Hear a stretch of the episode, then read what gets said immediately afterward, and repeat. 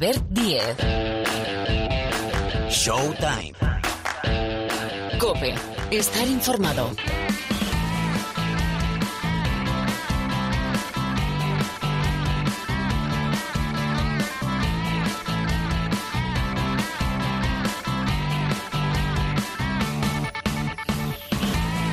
¿Qué tal? ¿Cómo estáis? Bienvenidos, bienvenidas una semana más al Rincón del Baloncesto de la cadena Cope. Ya suena, aquí arranca. Empezamos con un nuevo capítulo de Showtime, donde vamos a hablar, entre otras cosas, de los ocho de la Copa, porque ha acabado la primera vuelta de la Liga Endesa y ya conocemos qué equipo, es el Unicaja Málaga, pero enseguida damos más detalles porque vamos a estar en Málaga de los ocho clasificados para la Copa del Rey de Madrid. ¿eh? Recordad, siempre hay que hacer el condicional y ponerlo por delante, siempre que la pandemia lo permita, la Copa del Rey de este 2021 se va a disputar en Madrid. Ahora mismo sin público y no hay visos de que pueda cambiar la situación. Una copa sin público. Si algo tiene la copa, es su gente, ¿verdad? Bueno, enseguida los detalles de la primera vuelta, los destacados de la Liga Endesa con Pilar Casado y protagonista, protagonista muy especial porque es uno de los jugadores, entendemos, que más y mejor se hace escuchar de la Liga Endesa. Además es un jugón. Enseguida, Showtime hacia Málaga de forma virtual. Bueno, y en la segunda parte del programa, teniendo en cuenta que uno arranca el top 16 de la Eurocup, es decir, la segunda fase, dos tenemos doble jornada de Euroliga en la semana en curso, hay que hablar de la NBA y hablar de la NBA es hablar de la pandemia de coronavirus porque la situación en Estados Unidos está casi o sin el casi descontrolada. Se han superado los 4.000 muertos diarios. Se están aplazando partidos. Hay muchísimos contagios también en la NBA, hay muchísimas lesiones también en la NBA, con lo cual todo lleva, y lo vamos a valorar y analizar con Miguel Ángel Paniagua y con Rubén Parra, a reformularse la temporada. Se lo está planteando, pero el profe sobre todo tiene mucha información. Nombres propios, bueno, muchos. Bogdanovic, Nueva York, eh, Seth Curry, Irving, Toronto. Tenemos muchas cosas que comentar, muchas cosas que analizar. Y después, claro, el supermanager, que viene nuestro supermanager, eh, José Luis Gil. Todo esto y más durante una hora aproximadamente de baloncesto. Jorge Martínez hace que todo esto suene a las mil maravillas. Sonido Martínez, sonido Cope. Recordad, Twitter arroba Cope Showtime, muro de Facebook, facebook.com barra Showtime Cope. El saludo afectuoso de Albert Díez aquí en el micrófono.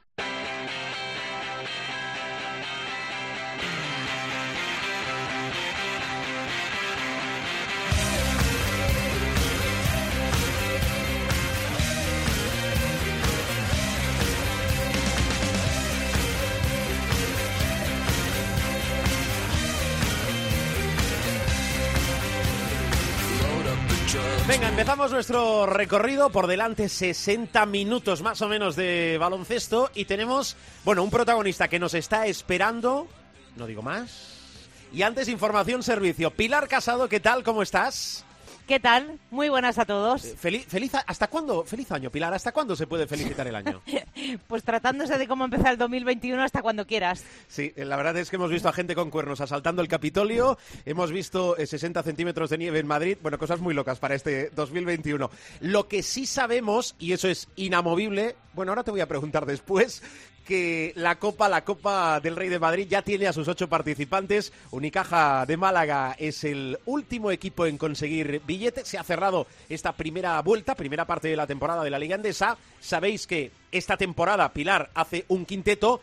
No sé si mezclas clasificados, no sé si mezclas destacados de la jornada, también muy loca la jornada, o balance de la primera vuelta, con lo cual hoy especialmente tengo mucho interés en conocer el quinteto casado. A ver. Bueno, pues un, un poquito de todo, porque la verdad es que esta jornada atípica, que es la 19, es tan atípica como que solo se jugaron seis de los nueve partidos. Bien por el temporal, bien por el coronavirus o por ambas cosas a la vez. Quedaron pendientes tres encuentros. Son todos los de los equipos madrileños. El Estudiantes Casa de Monzaragoza, que se aplazó dos veces, del domingo 10 al martes 12. Hoy pero sigue estando como está Madrid, así que definitivamente se jugará el miércoles 3 de febrero. No tiene fecha para su recuperación los otros dos. El Real Madrid UCAM Murcia, que ya se aplazó días antes tras conocerse los casos que afectaban a Juan Murcia. Y en el caso del Urbas Fuenlabrada, hay que decir que el equipo detectó un positivo por coronavirus el viernes. Esa misma tarde se les hacían los test de respaldo para chequear que efectivamente solo había un positivo. Pero ay, amigo, apareció una invitada llamada Filomena y las muestras no podían llegar al laboratorio. Así que tuvo que primero trasladarse al domingo y después suspenderse definitivamente. Y como digo, no tiene fecha el encuentro ante Moraban Candorra. Al margen de todos esos problemas, como decías, ya tenemos los ocho clasificados para la Copa del Rey. Van a ser cabezas de serie Real Madrid, Barça, Iberostar Tenerife y Basconia. Y luego San Pablo Burgos, Valencia, Juventud y Unicaja. El sorteo será el próximo lunes día 18. Por tanto, hay que apuntar que la designación como jugador de la jornada 19 queda en suspenso a causa de que solo se han jugado esos seis partidos este fin de semana. Pero hay nombres muy interesantes en la jornada. Uno aparece prácticamente semana sí y semana también, ¿eh? y es Giorgi Sermadini, un habitual en este tipo de galardones. Hizo 33 de valoración del interior, que supone la mejor marca de la jornada 19 de momento. Pero, pese a la derrota, de su equipo en el último segundo volvió a ser excelsa la actuación del georgiano. Sumó 28 puntos con un apabullante, atención, 87% en tiros de dos, es decir, 13 de 15, amén de un 2 de 3 en tiros libres. Además, Shermadini sumó 7 rebotes, 4 en defensa, repartió 4 asistencias y forzó 6 faltas personales para llegar a los 33 de valoración. Si ningún otro jugador le supera en los tres partidos que han quedado aplazados, se trataría de la décima nominación de Shermadini como jugador de la jornada en la Liga Endesa. Hay otros nombres propios que fueron eh, dos compañeros en el Hereda San Pablo Burgos, que venció, como sabéis, en la pista del Cosur Betis. Uno, Dejan Kravich, deslumbró, hizo 23 puntos con un perfecto 9 de 9 en tiros de dos, 8 rebotes, una asistencia, un robo, cinco faltas recibidas y 32 de valoración. Y su escudero perfecto pasaba por estos micrófonos hace una semana. Fue Xavi Rabaseda. Alcanzó 19 minutos, en 19 minutos, 17 puntos, 9 rebotes y 25 de valoración. La otra pareja del día la completó, además del propio Shermadini, su compañero en el Iberostar Tenerife, Cabanaf, que sumó 28 de valoración.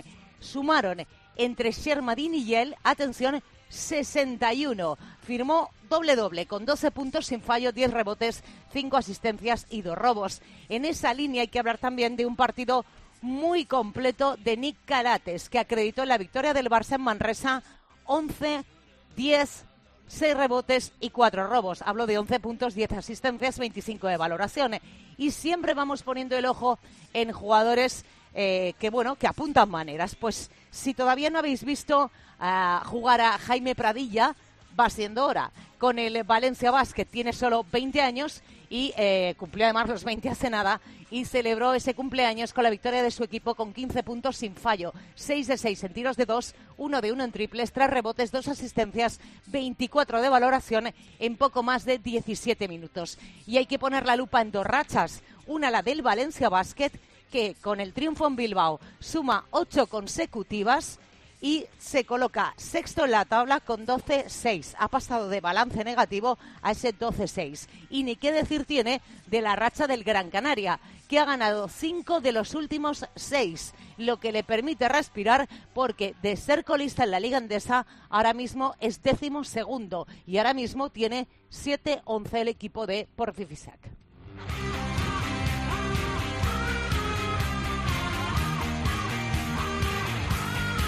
Así está la ACB, así está la Liga Endesa por delante. Y si no hay cambios, depende cuando estéis escuchando este capítulo, el programa de esta semana, por delante, jornada número 20 que se va al sábado y al domingo, es decir, 16 y 17 de enero, con cuatro partidos el sábado, cinco el domingo, si la pandemia lo permite y no hay más alteraciones. Bueno, eh, descansa Ocam Murcia, pero hay partidazos, ¿no? Tenemos un derby, un derby canario, Herbalife Gran Canaria, Iberostar Tenerife y un precioso Hereda San Pablo Burgos, Valencia Basket. Y tenemos más cosas aquí en Showtime. Tenemos invitado, está en la sala de espera.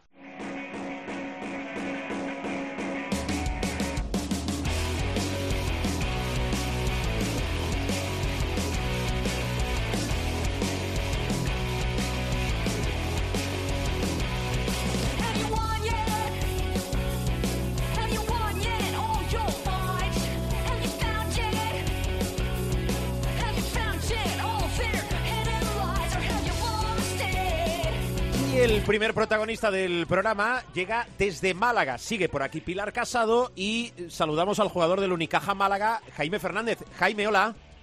Hola, ¿qué tal? Muy buenas. Bien, ¿qué tal? ¿Cómo estás? Pues muy bien, bueno, preparando ahora el top 16, concentrados y bien, bien, todo bien. Todo bueno, sois uno de los equipos de moda, lo digo porque sois el equipo que ha obtenido el último billete para la Copa. Efectivamente, vais a disfrutar de esa segunda fase de la Eurocup con el top 16. Oye, antes te quiero preguntar por, por un partido o un fin de semana extraño y diferente, ¿no? No sé cómo lo vivisteis en el seno, en el vestuario de Unicaja Málaga, con el retraso del partido frente al Vasconia. No sé si alguien... Eh, ¿Tú de, arbitraje cómo vas en la cabeza? Bueno, fue un poco complicado, sí, fue muy raro. Eh, de hecho, había dos jugadores que ya estaban en el pabellón preparados para calentar y demás, y nos mandó un mensaje el delegado diciendo que, que por todo el tema de, bueno, había sido un árbitro que había dado positivo por COVID y que se retrasaba el partido. Bueno, primero que no se sabía si se iba a jugar y luego que se retrasaba el partido. Y bueno, que lo jugábamos a las 10 y bueno, luego después eh, llegamos a las 10 y había un árbitro solo, ah, el segundo árbitro llegó a dos minutos antes de empezar el partido, lo empezamos el partido, en la media parte hubo tres árbitros, o sea, fue todo muy muy raro, pero bueno, al final el esfuerzo de, de todos, ¿no? De la liga, de los árbitros de, mm. de, Movistar, que también pudieron retransmitir el partido, pues, pues al final conseguimos sacarlo, pero bueno, sí que fue bastante raro. Mm, cuando estamos a punto de completar la primera parte de la temporada, eh, digo en cuanto a, los meses de esta temporada 2021, eh, ¿qué es lo más difícil de, de sobrellevar con todo lo de la pandemia? Digo para un deportista de primer nivel como es tu caso. Bueno, nosotros somos unos afortunados porque al final eh, estamos trabajando y haciendo lo que nos gusta y, compitiendo, ¿no? Pero, pero bueno, lo más difícil es, es eh, la incertidumbre que hay constante cada semana, ¿no? Porque realmente no sabemos cuándo vamos a jugar y si vamos a jugar cada, cada dos, tres días haciéndonos test. Eh, cae un jugador, cuando cae un jugador parece que estamos el resto contagiados y, y nos asustamos. Luego, bueno, más o menos nosotros lo estamos llevando más o menos bien. Sí que hemos tenido algún alguna persona que se ha contagiado, pero lo vamos llevando bien eh, pero bueno, es un poco de incertidumbre, pero, pero bueno, dentro de lo malo somos unos afortunados de poder competir, de poder jugar y, bueno, lo vamos llevando. Claro, por una parte entiendo que estáis muy tranquilos porque vais pasando pruebas, como dices tú, eh, día sí, día también, casi casi. No sé si por otra os piden que limitéis mucho el contacto, que por otra parte, eh, los que tenéis dos partidos a la semana, si no tres, el, el, contacto casi es solo con, con vuestro grupo burbuja, que es el equipo, ¿no? Claro, sí, yo prácticamente tengo, tengo contacto con cinco o seis personas aquí en Málaga y, y con mi equipo, ¿no? Eh, está claro que nos podemos contagiar, que no, no estamos exentos, mm. pero, pero bueno, eh, al viajar tanto, pues estamos con el equipo y, y bueno, se nos ha pedido que reduzcamos un poco nuestro número de, de de contactos y, bueno, así lo, así lo hemos hecho. Bueno, a ver, eh, en lo deportivo, que al final es lo que nos interesa, pero esa pregunta que hacíamos habitualmente, ¿verdad, Jaime, de cómo estás? Yo creo que desde el mes de marzo, si no antes, hace casi un año, eh, cobra muchísima importancia. Bueno, la Copa, ¿cómo cambia eh, la vida y la vida deportiva de un equipo y de un equipo puntero como Unicaja de estar a no estar?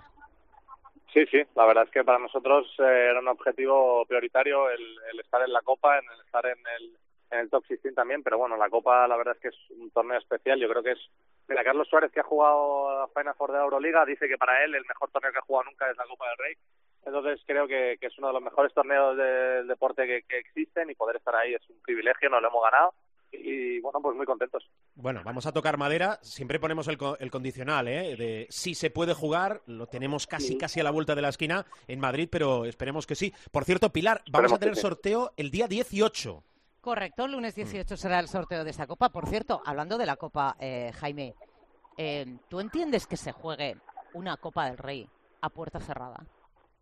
Va a ser complicado. Va a ser. Eh, lo bonito de la Copa es, ver las aficiones, es ver esa comunión que hay en el baloncesto y, bueno, pues verlo desangelado va a ser va a ser difícil, pero bueno, hay que adaptarnos a la situación y, y es más importante que haya Copa que, que bueno que no vaya a haber gente. Así que Así que con las situaciones que haya, pues hay que jugarlo. Eh, eh, Unicaja Jaime es uno de los equipos eh, que evidentemente con un pabellón lleno pues eh, la cosa cambia, ¿no? En circunstancias normales. ¿Sois de los que, digamos, sufre más entre comillas la ausencia de, ese público, de esa afición? Yo creo que, bueno, seguramente cada, cada jugador te diga lo mismo, ¿no? Pero yo creo que en Málaga hay una afición especial que Cercena se vive un ambiente especial y, y nosotros echamos muchísimo, muchísimo de menos. Yo estoy seguro que tendríamos más victorias si, si tuviésemos a nuestra gente y, bueno, claro, yo creo que todos los jugadores pensamos lo mismo, ¿no? Pero sí que es verdad que Málaga parece que es un sitio especial, yo, así lo siento. Eh, te iba a decir, eh, no sé por qué, es verdad que la exigencia eh, en cuanto a Unicaja es muy grande por parte de su afición, porque además es una afición eh, que entiende y que es crítica, eh, pero tengo la sensación de que este año estamos en las mismas. Es decir, la afición está ahí pidiendo y exigiendo mucho. Sí, sí. Yo soy consciente de que bueno es un sitio exigente, que, la afición exige mucho y que bueno pues, eh, también eh, para buenas son son muy buenos y cuando vienen mal dadas pues es verdad que, son exigentes, ¿no? Pero bueno ya está, hay que adaptarse a, a esta situación aquí eh, y bueno pues saber que, que los tenemos y que son muy aficionados y que claro obvia- obviamente nos quiere ver siempre ganar pero pero bueno yo creo que yo lo siento que están con nosotros que, que reman con nosotros y, y ya está. Pero, eh, Jaime, yo no sé si hay un poco de surrealismo en el sentido de, eh, vamos a ver, eh, cuando uno mira las plantillas de Madrid, Barça, Basconia, Valencia, ve sus presupuestos, eh, ve el de Unicaja, evidentemente hay una gran diferencia de presupuesto. Y por tanto, cuando sale uno al mercado, pues chico, eh, a todos nos encantaría tener, yo qué sé, eh, a Tom Cruise, pero no nos llega para Tom Cruise. Entonces, Sí, sí. yo no sé si esas cosas luego eh, las asumen, es decir, chico, que es que los clubes de fútbol están en 40 millones de presupuesto, ¿no? Sí, sí, sí. Sí, nosotros, bueno, pues eh, a día de hoy tenemos el presupuesto que tenemos y quizás no sea el presupuesto de hace muchos años, ¿no? Pero, pero bueno, ya te digo que luego en la pista no existen presupuestos ni, ni nada, ¿no? Y, nosotros como, como Unicaja de Málaga pensamos que podemos competir con cualquiera, ¿no? Y así lo siente también el aficionado. Entonces, pues bueno, tenemos esa presión de además que es un sitio que, que se respira mucho el baloncesto en Málaga y bueno, es un sitio que se ha vivido grandes momentos y yo creo que la, que la, la afición eh, quiere vivir esos momentos, ¿no? Y, y yo lo entiendo. Entonces, pues, pues bueno, eh, está claro que, que, que igual no es el momento que más presupuesto hay en, en Unicaja Málaga, pero sí que sigue siendo un sitio, un, club grande y una afición que, que siempre quiere lo mejor para, para nosotros. Asunto lesiones, ¿las dejamos todas ya olvidadas o no? Bueno, todavía, aún así no estoy del todo bien de los pies. O sea, quiero decir que todavía me queda mejor, que, que me duele un poquillo todavía de vez en cuando, cada vez menos. Pero, pero bueno, voy bastante bien, el aductor mucho mejor y, y bueno, esperemos que no, no seguir recayendo en pequeñas cosas, pero bueno, sabiendo que esto es, eh, las lesiones es parte de- del negocio nuestro y que hay que convivir con ellas. O sea que espero que no, no caigan más, pero, pero bueno, estoy preparado para por si, por si cae. Al equipo también le han castigado en el primer tramo de la temporada bastante. Sí, sí, sí. Tenemos eh, bastantes lesiones. Alberto, Carlos, eh, Gal Mekel, Dra- Dragan Milosalic, que al final eh, son muchos jugadores y jugadores muy importantes que, que bueno, pues están, están lesionados a día de hoy y que esperemos recuperar lo antes posible. Si ahora te pones en el mes de mayo-junio, cuéntame qué objetivos debe tener Unicaja. Bueno, yo vamos paso a paso. De momento tenemos nuestros objetivos intactos, que es intactos, que es la Copa del Rey y el Top 16, eh, y a partir de ahí, de a partir de ahí, pues ir sumando victorias. Yo creo que, que podemos competir con cualquiera, como he dicho. Después vamos a la Copa del Rey, pues no, no a disfrutar de Madrid y a, ver Madrid, sino a competir, a, ganar, porque creo que podemos. El año pasado ya llegamos a la final y, yo creo que, podemos hacerlo otra vez. O sea que que bueno, que la Copa del Rey está ahí, eh, creo que tenemos que clasificarnos para playoff también y, bueno, luego el Top 16 también, eh, la Eurocup es un título ilusionante para, para la afición y, y, bueno, tenemos que competir y, bueno, tenemos un grupo difícil con Badalona, con Nanter y Mónaco, pero, pero bueno, que, que espero que podamos competir y sacar. Bueno, pondré, ga- pondré la calefacción para cuando vengáis a la Copa. Pues sí, pues porque sí, claro, porque yo ya, yo ya paso, yo, yo ya paso de preguntarle a alguien que puede desayunar en la terraza de su casa cuando Sí, sí, hay. 8 bajo cero en la calle. O sea, me niego. Sí, sí, yo, yo te digo que además ahora mismo me acabo, me acabo de quitar el abrigo porque hace calor aquí. O sea Por que- favor, eh, eh, Fernández, eh, eh, eh, eh, esa envidia vamos a, sí, vamos a respetarnos. Vamos a, bueno, eh, próxima cita de Unicaja, ese inicio del top 16, Unicaja Málaga, Juventud de Badalona, eh, duelo español. Eh, la selección es una puerta que está cerrada, abierta, está medio abierta, ¿cómo está?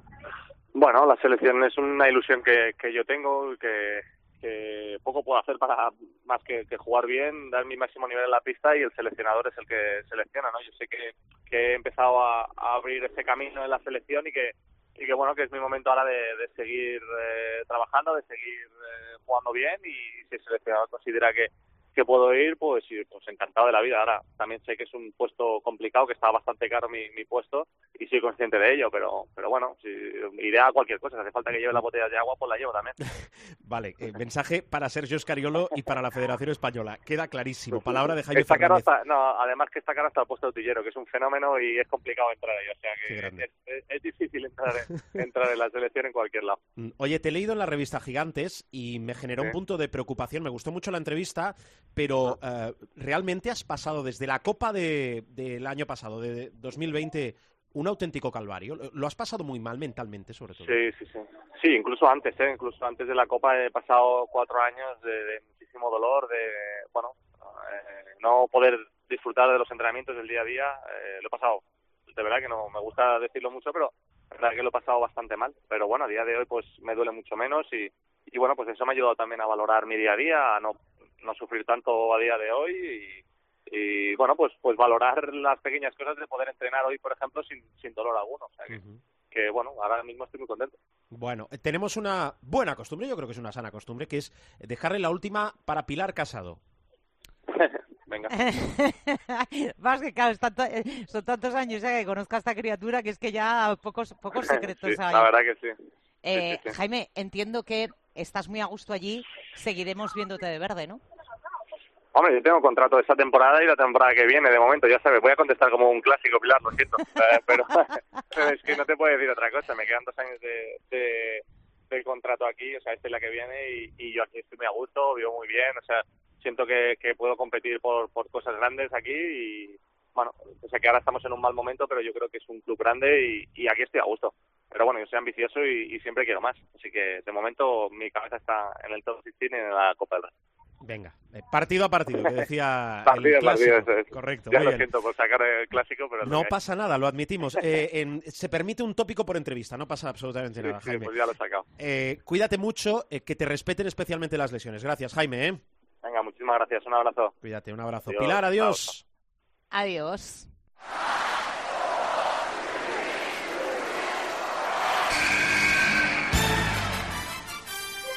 The inbound pass comes into Jordan.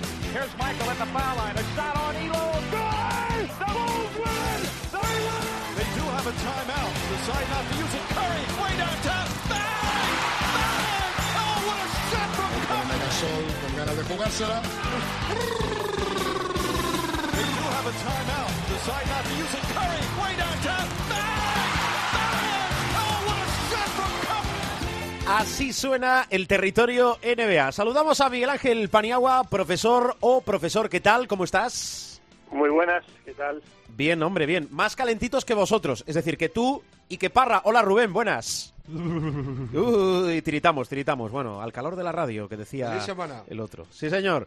Feliz semana. Bueno, ahora os pregunto por la, eh, por la pandemia, sobre todo en Estados Unidos, que como en muchas otras zonas del planeta va a más y la situación es muy grave, pero antes, em, una situación que también nos ha sorprendido mucho. A ver, Parra, Ana Cruz, que es una de las grandes jugadoras de baloncesto de nuestro país, anuncia a través de una carta donde personalmente, ahora a ver si vosotros lo entendéis, ¿eh? escuchando lo que nos va a relatar Parra, eh, deja más interrogantes em, que, certezas, anuncia que deja la selección y carga contra, bueno, contra un entorno, pero sin decir nombres. A ver, carta abierta de Ana Cruz. Eh, Parra, los destacados, ¿qué dice? Eh, para empezar, eh, yo me quedo con la frase más dura, eh, quizá que, tiene esa carta, que tiene muchas cosas duras, pero hay, hay una frase en particular que dice, este equipo en su día fue mi familia y va a dejar de serlo porque entiendo que a la familia no se le trata así. El liderazgo no se puede usar para hacer daño a la gente que más de una vez le ha sacado castañas al fuego, de las castañas del fuego. En esta frase yo creo que ahí se le ha ido toda la redacción de la carta, que es bastante pulcra en cuanto a señalar directamente, y ahí sí se nota que está señalando a Lucas Mondelo. O sea, porque eh, eh, lo, personaliza con el le. Le he sacado las castañas del fuego a, él, a Lucas. Bueno, y además, perdona Parra, que sí que creo que agradece o hace alusión a seleccionadores anteriores, pero no habla del actual. a, seleccionadores y a, gente de prensa, por ejemplo, a, Ivonne Navarro también. O sea, a Ivonne, Navarro no, eh, ¿cómo se llama? Ivonne Landa. Ivonne Landa, eso. a Ivonne Landa se me ha ido la pinza. Eh, a Ivonne, que era de prensa también, a Jordi, o sea, se acuerda de un montón de gente eh, pero, pero no de Lucas. Y, el tema es que ella, en, esa carta, sobre todo hay dos párrafos en los que hace hincapié por qué deja la selección, por qué pone punto y final a, su etapa en la selección, y dice que básicamente eh, se le hace complicado lidiar en el día a día con ciertas cosas que no se ajustan a lo que ella entiende con, con la profesionalidad de este deporte, y sobre todo con el respeto y la dignidad hacia unas profesionales que llevan eh, una exitosa trayectoria a sus espaldas. Eh, básicamente, hay otra frase también que dice, yo decido para quién trabajo y para quién no. Mm. Eh, Tú has eh, podido eh, hablar con, Lucas Mondelo, ¿verdad? sí, desafortunadamente para mí se me olvidó que estaba currando en Japón y cuando vi la carta y tal y estuve intentando hablar con gente y tal, me dio por llamarle, o sea, por escribirle WhatsApp y tal, y le desperté a las 3 de la mañana. Pero tuvo a bien contestarme y ha estado muy señor, o sea, conmigo ha estado muy señor. Ha dicho que no va a entrar en polémica, que ahora está centrado en su equipo en Japón y que cuando vuelva a España a hacerse cargo de la selección para próximas convocatorias, que hablará de lo que queramos, de este tema si quiere, si queremos que, se hable, pues también hablará, pero que ahora está centrado en, su equipo y que hay que respetar y apoyar a una jugadora que en su, día nos dio mucho. Mm. A ver, hay, que recordar, hay que recordar una cosa, eh, solo, eh, estamos hablando de una jugadora que ha sido 158 veces internacional, que es la decimocuarta jugadora que más ha jugado con España, que ha conseguido nueve medallas, o sea, esos 158 partidos son en la época más dorada del baloncesto femenino español, tres oros europeos, eh, dos bronces, una plata mundial, dos bronces eh, mundiales y una plata en los Juegos de Río. estamos hablando de, un, de una trayectoria flipante. Y aparte, es que es una mujer que nos ha dejado posiblemente los dos highlights más gordos de la historia del baloncesto femenino el 2 más 1 que hizo contra Montenegro para meternos en, semifinales en el europeo de 2015 y sobre todo el triple contra Turquía para meternos en las semis de los Juegos en, eh, en Brasil, en, Río, que luego eh, nos dio la posibilidad de ganar la plata. O sea, no estamos hablando de una cualquiera, estamos hablando de una jugadora que ha sido muy, muy importante para, para la selección y que como curiosidad ha compartido vida con Mondelo. O sea, ha compartido vida, me refiero a que ha estado en equipos con Mondelo. O sea, fue campeona de la Euroliga con, con Mondelo en el Kursk, eh, eh, en Rusia. Y ella misma, en, una entrevista en el pasado, eh, dijo medio en broma que tenía una relación casi de pareja. De, en cuanto a, que era de amor-odio, de que se querían mucho y luego se cabreaban mucho. Yo entiendo que Lucas a veces puede ser algo rudo, no es la primera vez que me lo han dicho, que tiene a, a lo mejor un pronto y ciertas formas que tal, pero a mí me parece que, no sé, o sea, eh, hmm. me gustaría saber la opinión de, de Ana que no me la ha querido dar. Bueno, en realidad eh, lo iba a decir antes que eh, a ver si en unos días, cuando entendemos que se rebaje un poco el suflé, puede verbalizar todo esto Ana Cruz, que entendemos tampoco está teniendo una temporada fácil porque empezó en el Araski, mm, ha dejado el Araski y en referencia a la selección destacar esas dos jugadoras que han dado, bueno, un paso, de momento diré, al costado, que son Marta Shargay y también Ana Cruz, con un, eh, europeo por delante. Bueno, esta es la situación. Eh, venga, vamos con la NBA. A ver, profe, eh, situación pandémica en Estados Unidos, que creo que en las últimas fechas se han superado, depende cuando eh, estéis escuchando el programa, tal vez las, cifras son todavía mayores, las 4.000 muertes diarias en Estados Unidos. Em, tenemos unas últimas horas ciertamente movidas en relación al coronavirus en la NBA. No sé si la NBA va a poder soportar esta presión que hay ahora mismo. Bueno, muy difícil. Siempre hemos dicho que cualquier decisión deportiva eh, que atañe a la NBA o a cualquier otra liga profesional en los Estados Unidos y casi te diría que en cualquier parte del mundo, ¿no? Pero particularmente en Estados Unidos depende mucho de, la situación de la pandemia. Lo ha dicho siempre el doctor Fauci, el cerebro eh, virólogo de Estados Unidos, la cara más conocida, ¿no? De los expertos. Y eso es lo que está pasando. Es decir, una cosa es eh, vivir en una burbuja, una burbuja que funcionó maravillosamente bien en Orlando, con mucho sacrificio por parte de jugadores, entrenadores, personal, etcétera, pero que funcionó maravillosamente. Y otra cosa es salir a la intemperie relativa, ¿no? Eh, y entiéndaseme bien, eh, pues viajar en avión privado y tal, pero no es lo mismo. Es decir, cuando ya sales al mundo exterior y tal como está la pandemia en Estados Unidos, que está espeluznante, bueno, más allá de espeluznante, están a un paso de superar las el número de muertes totales eh, que, que, hubo en la Segunda Guerra Mundial por parte de las fuerzas estadounidenses, o sea que estamos hablando de que la pandemia está azotando probablemente más que nunca, ¿no? En ese contexto la NBA pues se encuentra en una situación muy complicada, ¿por qué? Pues porque se están suspendiendo partidos, que eso, bueno, pues siempre puede tener una cierta solución, muy difícil, pero puede tener una cierta solución, pero también se afecta el equilibrio competitivo, es decir, eh, equipos que han tenido siete, ocho jugadores disponibles para vestirse en un partido, pues les han hecho jugar y a otros no. Y a partir de ahí ya quiebras el equilibrio competitivo, por no decir el hecho de que la mayoría de las estrellas están ausentes, es decir, muchos partidos están auténticamente descafeinados, ¿no?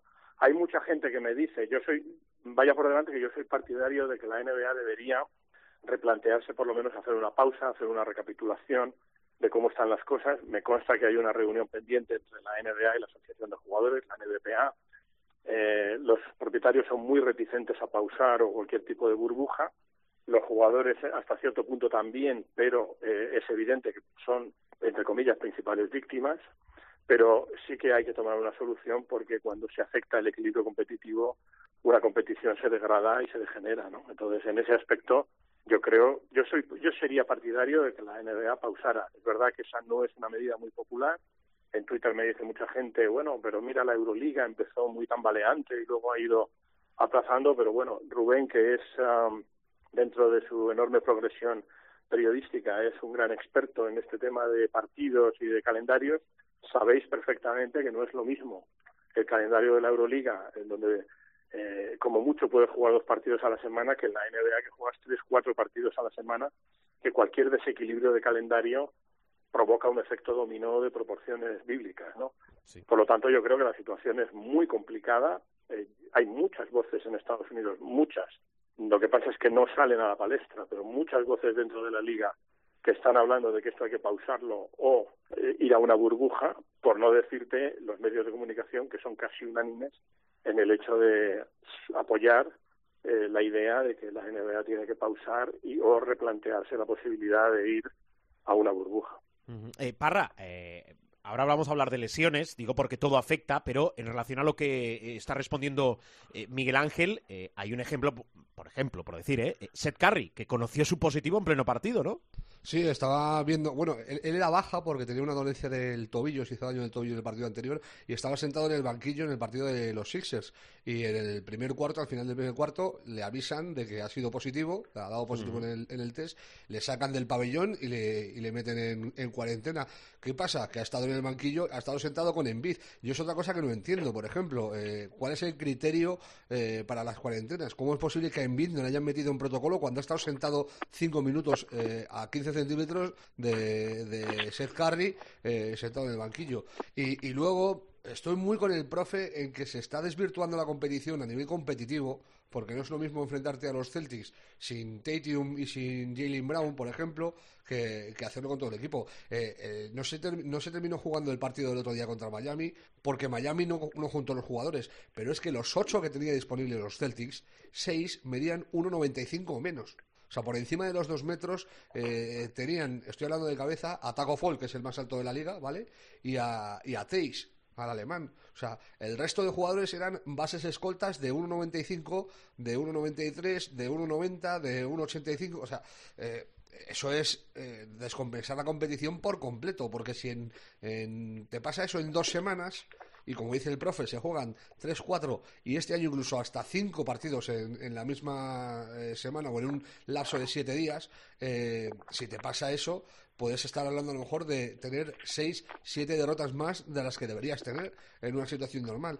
Y luego, aparte de todo eso, eh, decía el profe, ayer estuve hablando con los general managers para cambiar protocolo sanitario, eh, ver que se puede eh, básicamente endurecer eh, el protocolo, o sea, hacerlo más duro para que haya menos positivos. Eh, hablaba, Bondalowski, por ejemplo, comentaba que existía la posibilidad de quitar la sesión de tiro que hay por la mañana en los partidos, para no hacerles ir dos veces al pabellón a los jugadores y que la sesión de tiro se haga dos horas y media antes de, del partido, dos, tres horas antes del partido, para solo tener que ir una vez al pabellón. Y luego eh, los contactos en, en, vestuarios y tal. Bueno, una serie de medidas, que se tome más a rajatabla lo de las, eh, lo de las eh, mascarillas, las celebraciones eh, entre jugadores y tal. Bueno, eh, que se está mirando cambiar el protocolo, pero hay una derivada que es fundamental, más allá de lo de la competitividad de la competición, que es, que es una cosa que de perogrullo.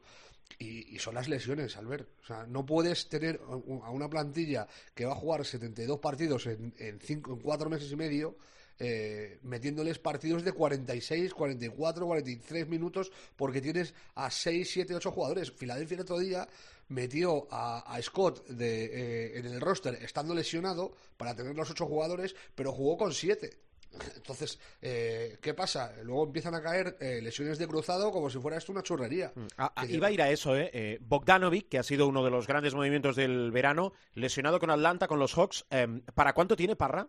Para meses, todavía no se sabe el alcance exacto de. Es que oscila, de la lesión. Es una lesión rara de todas formas, porque tiene que ver con la. O sea, no es una lesión típica de esas de que te rompes el mm. cruzado, el ligamento, tiene más que ver con el, con el hueso, con la inserción con el, con el hueso. Eh, pero es que eh, es, es Bogdanovich, pero es, ha, sido Dinwiddie, eh, ha sido Markel Fultz, el otro día Thomas Bryan en Washington también se rompe el cruzado. O sea, es que llevamos ni un mes de competición y, y hay ya eh, ocho o nueve lesiones de una gravedad muy importante. Eh, lesiones que, que, acaban con temporadas. La de Marquez Chris, por ejemplo, también. Eh, es, que no. La, de, el, chaval de, de Houston. son muchas lesiones y la situación con el COVID no ayuda en absoluto por esa carga de minutos que van a tener los jugadores. A ver, un sí o un no, podéis matizar si queréis, ¿eh? pero eh, ¿Creéis que la temporada va a recortar el calendario, la temporada de NBA, profe? Tiene que hacerlo. Eh, no es que lo creamos sí o no, es que tiene que hacerlo sí o sí, porque hay una situación que lo dijo el doctor Fauci y yo siempre respeto la ciencia al 110%, ¿no? Si el virus te controla a ti, obviamente tú no estás en control de la situación. Y ahora mismo, eh, Rubén lo ha descrito muy bien, yo he procurado hacerlo también, la NBA no tiene el control de la situación, el virus está controlando la situación. Por lo tanto, eh, tienen que reajustar calendario sí o sí. No sé si eso significa acortar el calendario, reducir el número de partidos o volver a la burbuja de Orlando o hacer cuatro burbujas eh, geográficas para continuar con la liga, pero eh, dentro de la voluntad que tiene todo el mundo de que la industria continúe, de que el show continúe, como dice la canción, Show Must Go On, lo que es evidente es que ahora mismo el virus te controla a ti, tú no controlas al virus. Parra. Sí, es, eh, es que no se puede explicar mejor. O sea, es que esa, esa, es la clave. Es que es una situación que se te va de las manos. O sea, tú eh, tienes poco que hacer eh, más allá de tu capacidad de adaptabilidad al, al momento. O sea, te puedes adaptar lo mejor que puedas. otra opción que también decían era alargar todavía la temporada. No nos olvidemos que están los juegos al fondo. O sea, que es que es, todo muy complicado y, y la NBA no tiene por la mano casi nada. O sea, ¿qué pasó? En la burbuja que pasó, que lo tenían todo controladísimo, porque era un, un, medio eh, cerrado eh, en el que eh, todo estaba bajo supervisión. Ahora, si tú te pones a mezclarte con tu familia, tu familia a su vez tiene sus contactos, o sea, la trazabilidad está tan hablada últimamente para los jugadores que también me gustaría saber cómo funciona, porque es incomprensible que a algunos jugadores la trazabilidad les dé seis días, como a Kevin Durant, y a otros les dé catorce. Eh, por mucho que los test den negativos o tal, si dijeron que, eh, que hubiera estado en contacto con, con COVID y va a tener 10 días mínimo, pues tampoco se está siguiendo. O sea, no entiendo muy bien cuál es el, el protocolo que se, que se está siguiendo y, en qué casos sí y en qué casos no. No sé por qué Filadelfia eh, opta por poner a algunos jugadores de baja y, a otros no. El, el quid de la cuestión es precisamente que no se tiene control de nada. Que tú estás en un mundo abierto en el que hay eh, eh, una pandemia que encima en tu país está siendo, eh, yo creo, de, de, los peores sitios a nivel control, que está incontrolada y, que no puedes hacer gran cosa. Eh, yo, eh, hemos alabado hasta la saciedad lo que ha hecho la NBA hasta el día de hoy. Ha llegado esta escalada eh, descomunal que no sé si tendrá que ver con la Navidad, con los contactos en fiestas o no sé con qué tendrá que ver, si se han relajado ahí un poco más los jugadores, no tengo ni idea. Pero la cuestión es que como está la NBA en los últimos días, es muy complicado que se pueda cuadrar el calendario actual. Bueno, a ver, venga, alguna eh, deportiva. No sé, profe, hablábamos muy bien, ¿verdad? Y, destacábamos las bondades en este tramo inicial de temporada de Nueva York de los Knicks. No sé si los Hornets acaban bajando a la tierra los Knicks. Sí, bueno, es que los Knicks están, eh, eh, digamos que en una fase de renovación total y, bueno, lo que la semana pasada nos parecía magnífico, en esta semana, pues los Knicks están todavía mejor de lo, de lo que mucha gente había predicho, pero eh, están más acorde a, la situación eh, esperada, ¿no? Eh, con, con todo y con eso, el 5-6 que tienen ahora mismo me parece muy meritorio y ya ni, en sus mejores sueños, profe.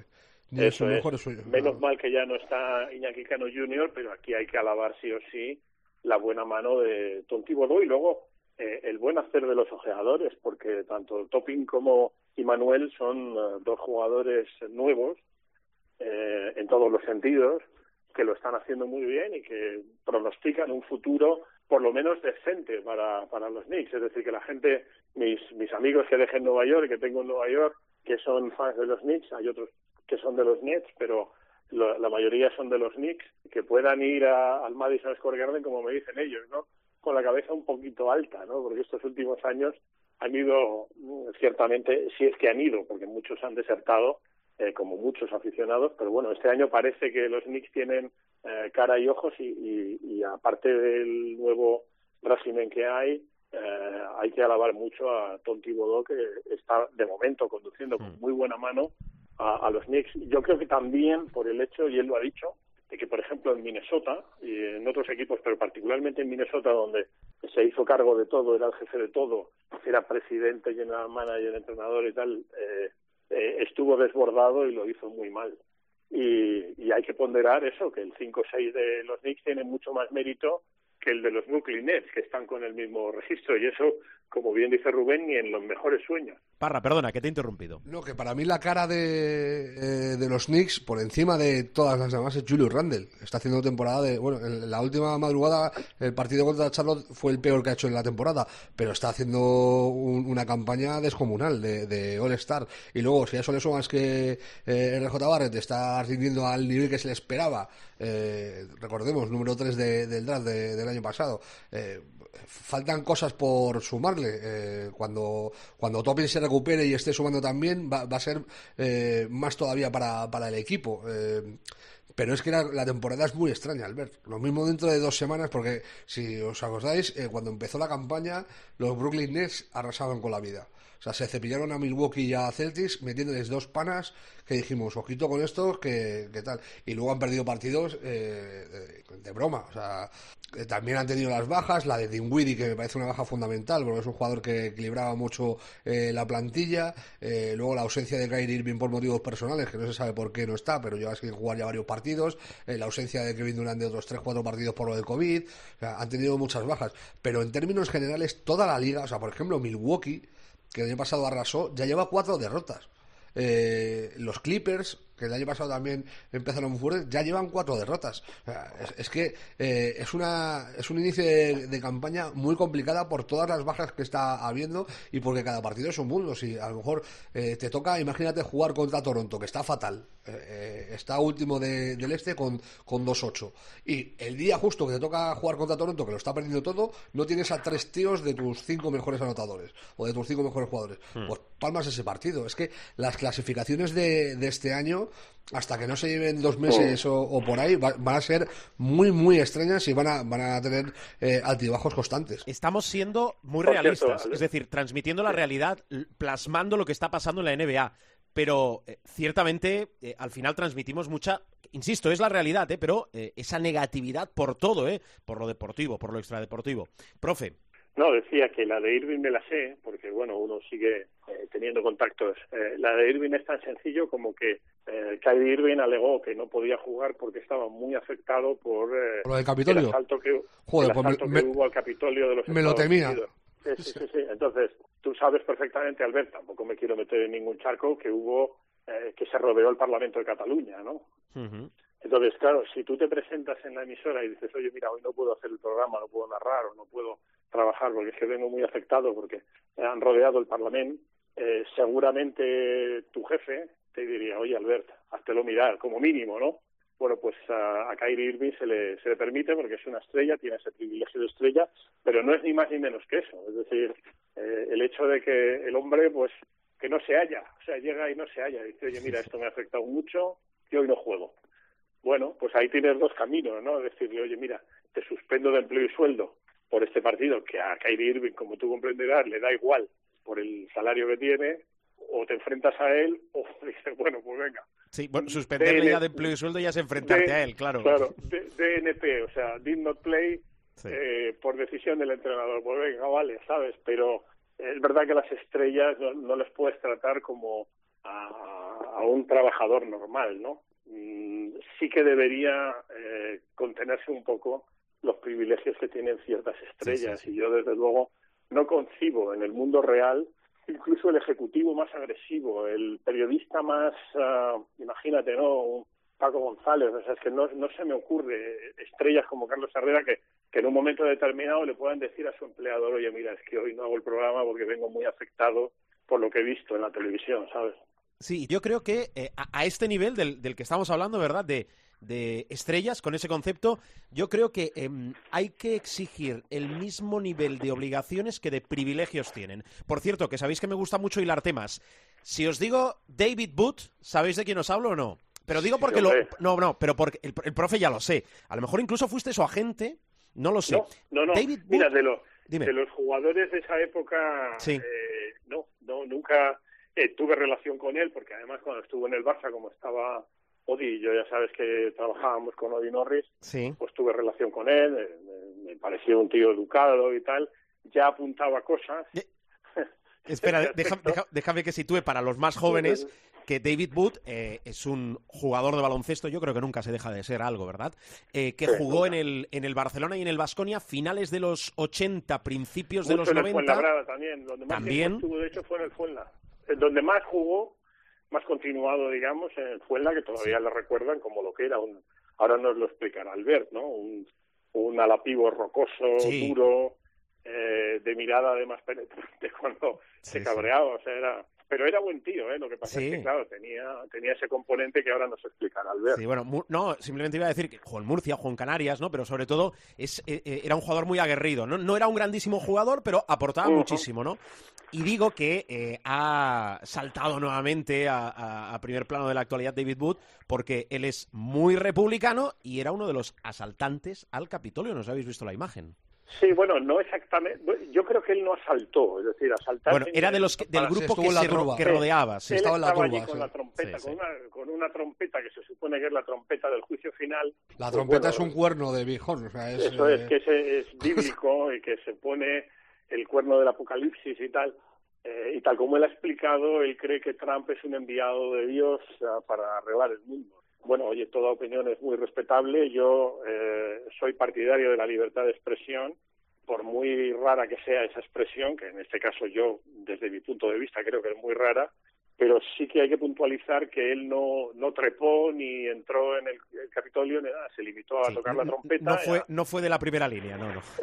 no estuvo en primera línea, estuvo allí con su rollo religioso, político, ultraconservador, por supuesto, y donde discrepamos mucho, desde luego, o sea, ahí divergimos mucho, eh, David Wood y yo, es en pensar que, que Donald Trump sea un enviado de Dios. Yo eh, que soy creyente, puestos a creer, creo que es más bien enviado del ángel caído. Pero bueno, sí, sí, hombre, puestos a, puestos a escoger seguro. Bueno, el, eh, pues tenemos, profe, a, queridísimos jugadores de la NBA que creen que la Tierra es plana o alimentan también esta, esta teoría, o sea que tampoco hay que ir tan lejos. el, bueno de David Booth, que, que es de Washington, además, nacido en Washington y que tiene 56 años. Perdona, Parra, ¿ibas a decir algo? No, no, no, que estaba convencido de que jugó en Zaragoza, pero no, no jugó en Zaragoza, jugó en Unicaja. Eh, no sé por qué tengo yo con la camiseta roja de... Yo le recuerdo donde más tiempo estuvo y le recuerdan con mucho cariño. En el, en el Fuenla estuvo los últimos años. En el Fuenla, exacto, exacto. Sí, sí.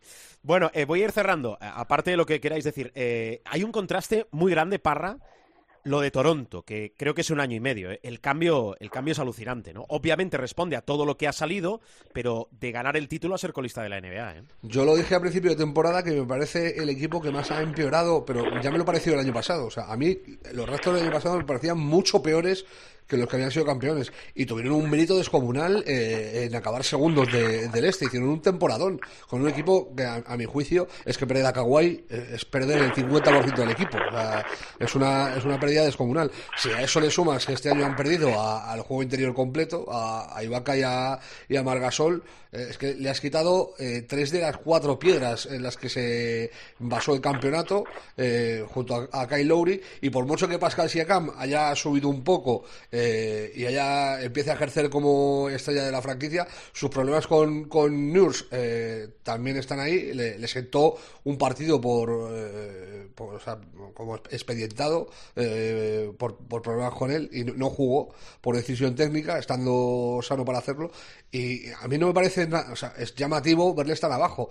Subirán algo, pero yo creo que no se van a meter en playoffs este año en el, en el este. Lo van a tener muy complicado porque hay equipos que no contaban que este año seguramente sí cuenten, como estoy pensando sobre todo en Atlanta, que por mucho que haya perdido últimamente dos tres partidos y con la baja de Bogdanovich y Galinari, pues lo tienen que notar, yo creo que al final eh, van a terminar entrando porque tienen mucho potencial. Por supuesto los, los Nets, pero es que Charlotte ha mejorado muchísimo, eh, Cleveland también ha mejorado, que a mí es otro de los equipos que, que me llama la atención, Indiana está a un nivel eh, también buenísimo, Filadelfia está muy serio, Milwaukee, Boston... Eh, a mí me parece que Toronto va a tener muy complicado este año eh, meterse eh, en la pelea por, mm. por los playoffs. Y yo te diría, pues seguramente que sean el, equipo más empeorado de, de, un año a otro. O sea, es que no se me ocurre.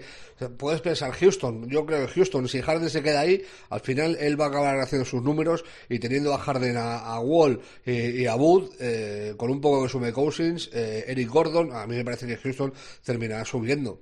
Memphis la baja de Moran los mata, eh, Minnesota es muy regular, también depende de, que se Towns, eh, Detroit es un poco un equipo un poco banda, pero va a estar ahí, o sea, Toronto va a estar con los con los equipos, con los peores equipos de la, temporada, seguramente. Bueno, la semana que viene, entre otras cosas, vamos a, mirar un poquito, a poner el foco en los españoles que tenemos en la NBA. Eh, voy cerrando, Pani, la semana que viene te escucho. Bueno, espérate, que hay dos cositas que quiero decir. dispara, a ver. Bueno, dispara, pero de fogueo, ¿eh? Sí, sí, en el buen sentido. Y son dos importantes. Eh, una que espero que no pase y la otra que va a pasar y que nuestros oyentes necesitan conocer. Eh, la primera es que dentro de esa reunión que hemos dicho que va a haber entre la NBA y la NBPA, el sindicato de jugadores, una de las propuestas, que yo creo que básicamente es un parche en una vía de agua, es, creo que viene por parte de algún propietario, es ampliar eh, las plantillas estaríamos hablando de que vamos ya, si se amplían plantillas, iríamos a plantillas de fútbol europeo, por no decir plantillas de fútbol americano, ¿no? Y eso tiene una derivada, si sale, que espero que no salga, por eso digo que espero que no salga, en que si hay más puestos de trabajo en la NBA, aunque sean precarios en el sentido de, entre comillas, eso afecta al baloncesto europeo, obviamente, porque la calidad de los jugadores eh, estadounidenses que podrían venir al baloncesto europeo bajaría considerablemente, ¿no? Por lo tanto, es una propuesta, yo creo que no tiene una gran solidez, pero va a estar encima de la mesa porque es una solución muy fácil. Es decir, tú tienes, como nos narraba antes Rubén, un montón de bajas y tal, pues dices, bueno, pues si tengo, en vez de tener una plantilla de 15, tengo una plantilla de 22, pues tiro de esos jugadores, ¿no? Desvirtúas la competición igualmente, pero eh, solucionas el problema de tener 10, 12 jugadores eh, con cara y ojos en, en un partido, ¿no? Y la segunda sí que es muy importante porque eh, cada vez hay más um, unanimidad en que la NBA va a ir a una expansión a 32 equipos, es decir, ampliaría dos equipos más, tan pronto como 2022-2023. Tiene mucho que ver también con el tema económico, es decir, eh, la temporada, primero, ya lo hemos dicho muchas veces, independientemente de que la NBA gana mucho dinero, el contrato televisivo es muy rico, etcétera, etcétera, sigue habiendo equipos que pierden dinero entre salarios y eh, un año que te va mal, pues un curso que te va mal, pues la gente no va a verte, etcétera, y tienes uh, pérdidas. Entonces hay un proyecto de ampliación que cada vez está más cercano, eh, probablemente 2022-2023, y hay una plaza casi segura adjudicada a los Seattle, Supersonics, y la otra, el gran favorito es Louisville, en Kentucky, o Louisville, eh, como se escribe, ¿no? ¿Por qué? Pues porque Primero, hay una situación geográfica en Estados Unidos que Rubén conoce perfectamente también, que por ejemplo en los estados del sur se los conoce como el cinturón de la Biblia, me refiero a Mississippi, Alabama, Georgia, Tennessee, todo esto. En baloncesto existe el cinturón del baloncesto, que son tres estados, cuatro si me apuras, incluyendo Virginia, pero tres fundamentalmente que son Indiana, Carolina del Norte y Kentucky. Indiana tiene su equipo, Carolina del Norte también, y faltaría Kentucky, que ya tuvo equipo en la ABA. Si recordáis, los Kentucky Colonels. Los Colonels, sí. Entonces, ese es el gran favorito para ser el segundo equipo de ampliación. a 32 equipos y, eh, ojo, el, la, la comisión de entrada, la comisión que pide o que puede pedir la NBA para acceder a la fraternidad, sube a 2.500 millones de dólares, que multiplicado por dos serían 5.000 millones de dólares, que no olvidemos, se reparten entre los otros 30 equipos de la NBA. Por lo tanto, vuelvo a lo mismo, es una manera de mejorar los libros de contabilidad de manera clara eh, con una ampliación a 32 equipos. A Seattle le deben una, porque hay hubo un robo manifiesto con nocturnidad y alevosía de la franquicia de Seattle que acabó en Oklahoma. La segunda plaza está un poquito más disputada, pero para mí Louisville sería perfecta, pero eh, que los oyentes sepan que el proyecto de ampliación parece imparable y que muy pronto, eh, probablemente en un par de cursos, quizá incluso menos, eh, tengamos 32 equipos en la NBA, con el consiguiente también, ahí enlazo también con lo que he dicho antes, con, la, con el consiguiente número de puestos de trabajo que volverían a minimizar también las posibilidades de jugadores que vengan a Europa. Porque, eh, repito, la ampliación de la NBA es inminente. A mí lo que me ha llegado... Miguel Ángel Paniagua. Parra, venga, contigo cierro. Nada, perdona, eh, que de tres nombres muy rápidos, ya hablaremos de ellos en su día, pero vamos, Bradley Bill, eh, que está haciendo un temporadón descomunal, el otro día también 60 puntos, eh, pero no le sirve a Washington para ganar partidos. Curry, que pese al último mal partido, está haciendo un temporadón a niveles MVP, o sea, eh, aparte de los 62 puntos, luego eh, ha anotado 39 ¿no? tal, está tirando de los Warriors eh, de una manera increíble.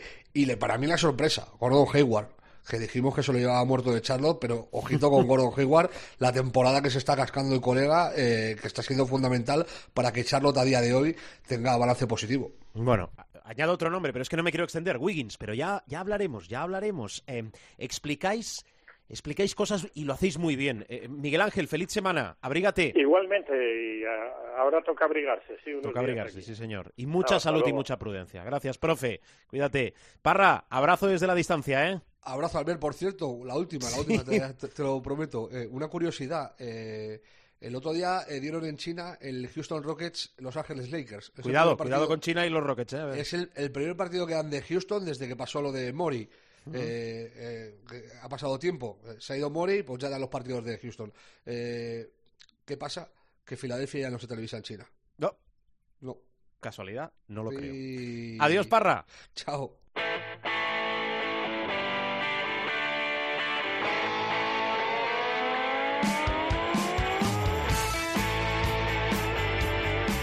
Vamos a ir cerrando programa con nuestro supermanager. Por fin aparece en este 2021 José Luis Gil. Hola. ¿Qué tal? Muy buenas. Eh, eh, sí, aparezco. Feliz y, año, Gil. Feliz año, eh, feliz año a todos. Eh, ¿Qué más quisiera yo que tener. Dice el a, profe a... Que, que hasta el 15 de enero es como normal, ilícito felicitar el año. No solo Aunque, eso. Ta, tal no y so... como estamos, tal y como estamos, ver, yo creo que eh, lo podemos felicitar cada día. Tal y como estamos, eh, eh, levantarte cada día ya es un éxito Sí, y, una, sí. y una victoria. Ha de saber usted si tiene árbol de Navidad o Belén todavía en su casa. No, que no. la liturgia navideña Sí, sí, sí. permite tenerlo puesto hasta el 2 de febrero, día de Sí, la señor. Candelaria. De todas maneras, ¿qué más quisiera yo? Este año lo hemos re- mismo- retirado antes porque eh, casi nos quedaba dos meses el árbol allí, parecía un mueble más de... Sí, no, entonces sí, lo hemos sí, quitado sí, ya. sí. ¿Qué, qué, qué más quisiera yo, insisto, que, que tener a 29 personas a, a mi lado para, para apoyarme, para, para ¿A cuántas? arroparme, para... ¿Sabes por qué? No. Porque de esa manera seríamos 30 y la madre. Ah, muy bien, muy bien, muy bien. Ay, bueno, querido Ay. Gil, vamos a... eh, por cierto... eh, Vaya eh, jornadita, ¿eh? Sí, eh, cuando decimos que el 2021 va a ser mejor que el 2020 es lo que deseamos. Pero de momento la cosa no es que haya ido muy allá, porque hemos visto a, a gente con cuernos entrando en el Capitolio, hemos visto 60, y lo han notado algunos, 60 centímetros de nieve en, en Madrid, que eh, parecía pingüino, ¿eh? Pingüinolandia aquello, y una jornada, yo creo que es la jornada más alterada esta que hemos dejado atrás, la última de la primera vuelta de la Liga Endesa, por lo, por lo tanto tenemos colgado el Supermanager. No, bueno, colgado. mm, Sí, a ver, colgado. Tenemos, a- vamos a ver, eh, es una jornada marcada por la doble, eh, el doble aplazamiento del Movistar Estudiantes Zaragoza, que en un principio entraba, tras la primera, ah, tras el primer aplazamiento, entraba en el cómputo de la jornada, se reaplazaba el partido y obligaba pues al, comité de competición, al comité de apelación y al comité de jurídico que maneja el supermanager a tomar una decisión. Y, y después de abrir la información en las redes y de que todo el mundo dijera la suya, pues eh, no me hicieron caso, porque yo apostaba por eh, que todos aquellos equipos que tenían jugadores de Zaragoza y o estudiantes, pues puntuaran con la puntuación media de esos jugadores a lo largo de la temporada, ya que el partido quedaba muy fuera del cómputo de la, del cómputo de la jornada. Al final, la decisión que han tomado es que ese eh, Movistar Estudiantes Casa de, no puntúa para el Supermanager, con lo cual se han visto afectados todos los equipos que llevaban a Dylan Ennis, por ejemplo, todos los equipos que llevaban a Abramovich, por ejemplo, y no te quiero decir nada, todos los equipos que llevaban a Ennis y a Abramovich y que decidieron aguantar y resistir porque tras el primer aplazamiento el, el partido computaba. Hay opiniones en las redes para todos los gustos, al final eh, el que cobra y es el que manda y es el que toma la decisión y la decisión es que ese partido no computa. Pero para que te hagas una idea, por ejemplo, nosotros llevábamos a Ennis en el equipo. El, con el rosco de Ennis nos hemos quedado en 118,20. Pero esa puntuación que es pírrica, pírrica, nos ha valido quedar en el puesto 564 de nuestra liga. Es decir, que si miro hacia atrás, en la jornada veré a todos los que llevaban a Ennis, a todos los que llevaban a Abramovich, a todos los que llevaban a Ennis y Abramovich, que sin duda son los que han los que han pagado los que han pagado el pato. Eso sí, el que no llevaba ni a Ennis ni a Abramovich es JL Fino, que con 206,40 es el vencedor de la, de la jornada. Por cierto, se han tomado su tiempo para elaborar las clasificaciones el comité de competición barra apelación barra los jefes del, del Supermanager. Pero bueno, vencedor de la jornada JL Fino con 206 con, eh, con 40. Por delante de Jaque Mate, 204,6 y de Drazan Forever con 202. A pesar, vuelvo a repetir, de, ese eh, resultado pobre de 118,20, en la general estamos con 1.249,80, con lo cual pues seguimos en la, en la zona media, el 500, eh, en el puesto 570, así que, que bueno, pues eh, nada, no, no, no nos movemos de ahí, ¿eh? A pesar No, de... me- situación es lo peor, ¿eh? Ni, ni subir ni bajar, como mínimo que haya algo de movimiento. Por eso quería yo a 29 personas aquí para que me asesoraran y me... Gil, y me eh, recuérdanos el equipo que llevamos, que es tu equipo, que lo hacemos nuestro. Cada Bueno, pues mira, llevábamos, no, no he decidido nada todavía, porque es que claro, es que aquí has de estar hasta el último, hasta el último instante Sí, ahí. y además recuerdo, esta semana arranca el top 16 de la arranca. y tenemos doble jornada de Euroliga. Ahora mismo estamos con Huertas y Basas en los bases. Estamos con Enis, Brizuela, Xavi López Arostegui y Radonsic en eh, el perímetro y tenemos la pinturita con Kulboka, Shermadini, Izerton, el hombre de Baxi Manresa y Sí. Laveiri, el de, el de Valencia. ¿Usted que tiene información privilegiada? ¿Cuándo vamos a poder repescar a Mirotic? Pues no hay fecha. Y a Davis no hay fecha. Eh, ¿Ha mirado usted la cotización de Tayus, el nuevo La- jugador del Real Madrid? Alex Tayus, ¿eh? Oye, mm, a pesar de- del, del- del desastre, mm, me, me- me gustó el hombre, eh, lo, lo que le vi contra contra Armani, con- bueno, contra Armani Milán en, en Euroliga, pues oye, me parece que va a poder eh, darle un descansito ahí a, a Tavares, que también el pobre Eh, hombre... Ese se- es el tema, yo creo, ¿no? Es decir, un, un jugador que, que le dé un poco de oxígeno, que sirva de mascarilla de oxígeno a Walter Tavares. Sí, sí, sí. Sí, porque, porque si no, esto está, está un poco ya complicado. Pobre hombre, lo, va- lo vamos a matar por, por agotamiento al, al cabo verdiano, ¿eh? Walter, ¿Ha encontrado Walter usted la cotización de Alex Tayus? Eh, Perdone, ¿eh? Que me, le me haya va a tener usted que este- regalar un, un móvil, pues mire, no está. Buksevich, Reyes, Randolph, Garuba, Tompkins, Tavares, no está todavía cotizado en el Superman. Porque, eh, claro, no sé si a, a falta de que el Madrid lo pueda dar De de, alta... inscriba. Claro. Bueno, eh, así está la situación. El Supermanager. Eh, Cierro programa, Gil. Gracias. Eh, pues eh, nada. Cuídese. que- sí, lo mismo, lo mismo Un abrazo. digo, Sí, sí. Hala, un abrazo. Adiós, adiós.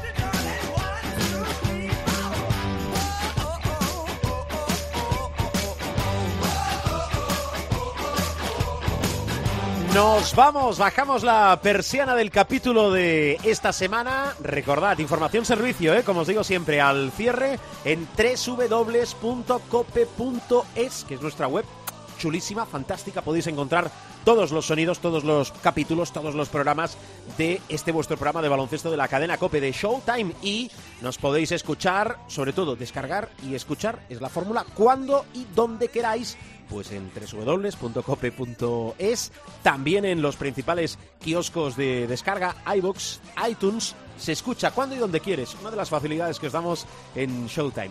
La semana que viene salimos habitualmente los martes, mucho más. Feliz semana de baloncesto y mucha salud para todos. Adiós.